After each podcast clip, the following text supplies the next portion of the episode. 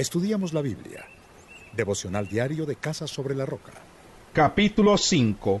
Llama si quieres, pero habrá quien te responda, ¿a cuál de los dioses te dirigirás? El resentimiento mata a los necios, la envidia mata a los insensatos. Yo mismo he visto al necio echar raíces, pero de pronto su casa fue maldecida. Sus hijos distan mucho de estar a salvo. En el tribunal se les oprime y nadie los defiende.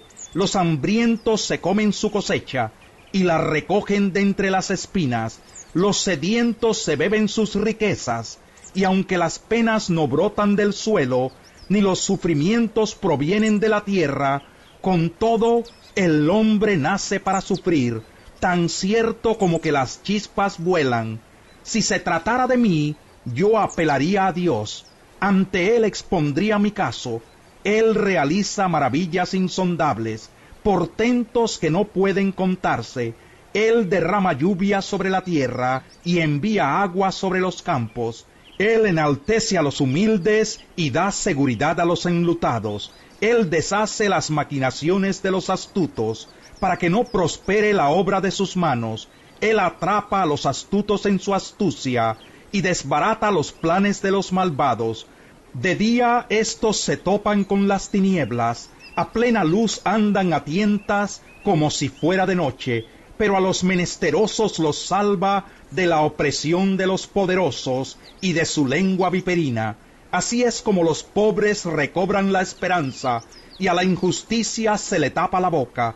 Cuán dichoso es el hombre a quien Dios corrige no menosprecies la disciplina del Todopoderoso, porque Él hiere, pero venda la herida, golpea, pero trae alivio, de seis aflicciones te rescatará, y la séptima no te causará ningún daño. Cuando haya hambre, te salvará de la muerte, cuando haya guerra, te librará de la espada, estarás a salvo del latigazo de la lengua, y no temerás cuando venga la destrucción, te burlarás de la destrucción y del hambre, y no temerás a las bestias salvajes, pues harás un pacto con las piedras del campo, y las bestias salvajes estarán en paz contigo. Reconocerás tu casa como lugar seguro, contarás tu ganado, y ni un solo animal faltará. Llegarás a tener muchos hijos, y descendientes como la hierba del campo.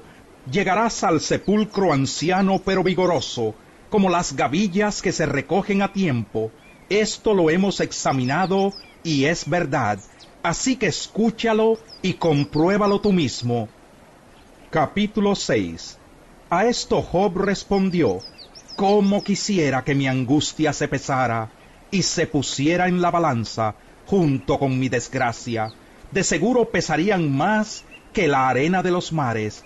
Por algo mis palabras son tan impetuosas las saetas del Todopoderoso me han herido, y mi espíritu absorbe su veneno. Dios ha enviado sus terrores contra mí. Rebuzna el asno salvaje si tiene hierba, muge el buey si tiene forraje, puede comerse sin sal la comida desabrida, tiene algún sabor la clara de huevo, mi paladar se niega a probarla, esa comida me enferma.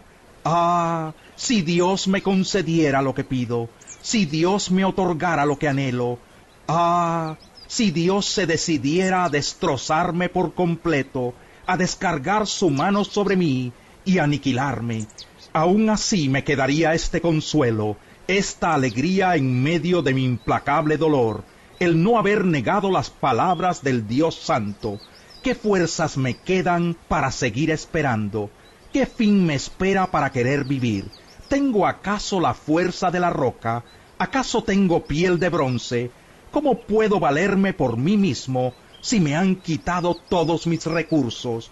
Aunque uno se aparte del temor al Todopoderoso, el amigo no le niega su lealtad.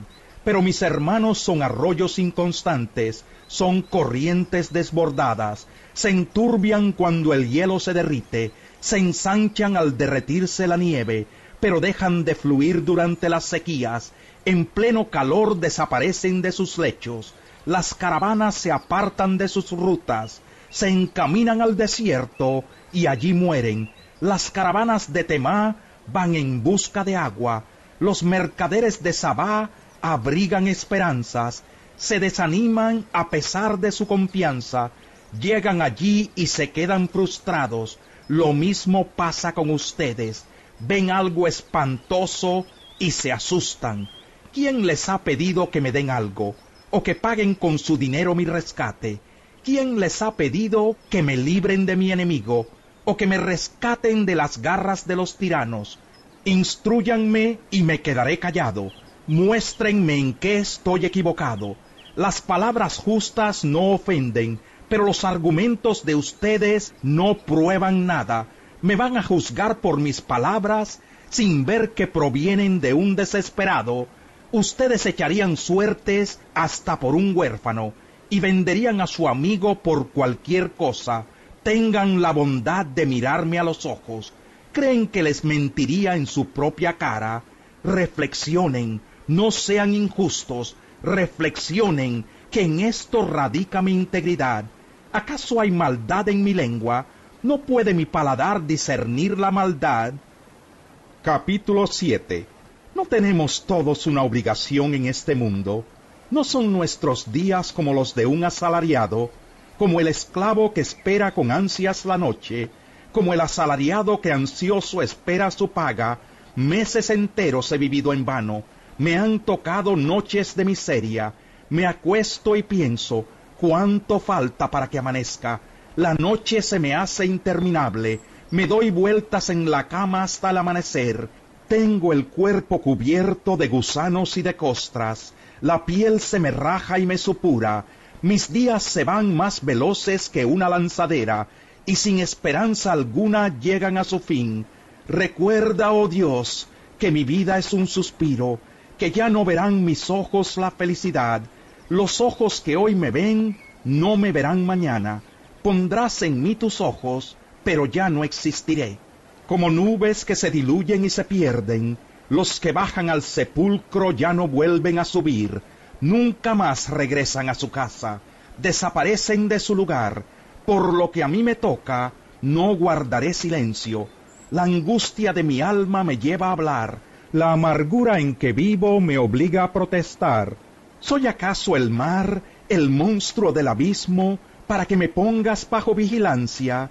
Cuando pienso que en mi lecho hallaré consuelo, o encontraré alivio a mi queja, aún allí me infundes miedo en mis sueños, me aterras con visiones, preferiría que me estrangularan a seguir viviendo en este cuerpo. Tengo en poco mi vida, no quiero vivir para siempre. Déjame en paz, que mi vida no tiene sentido.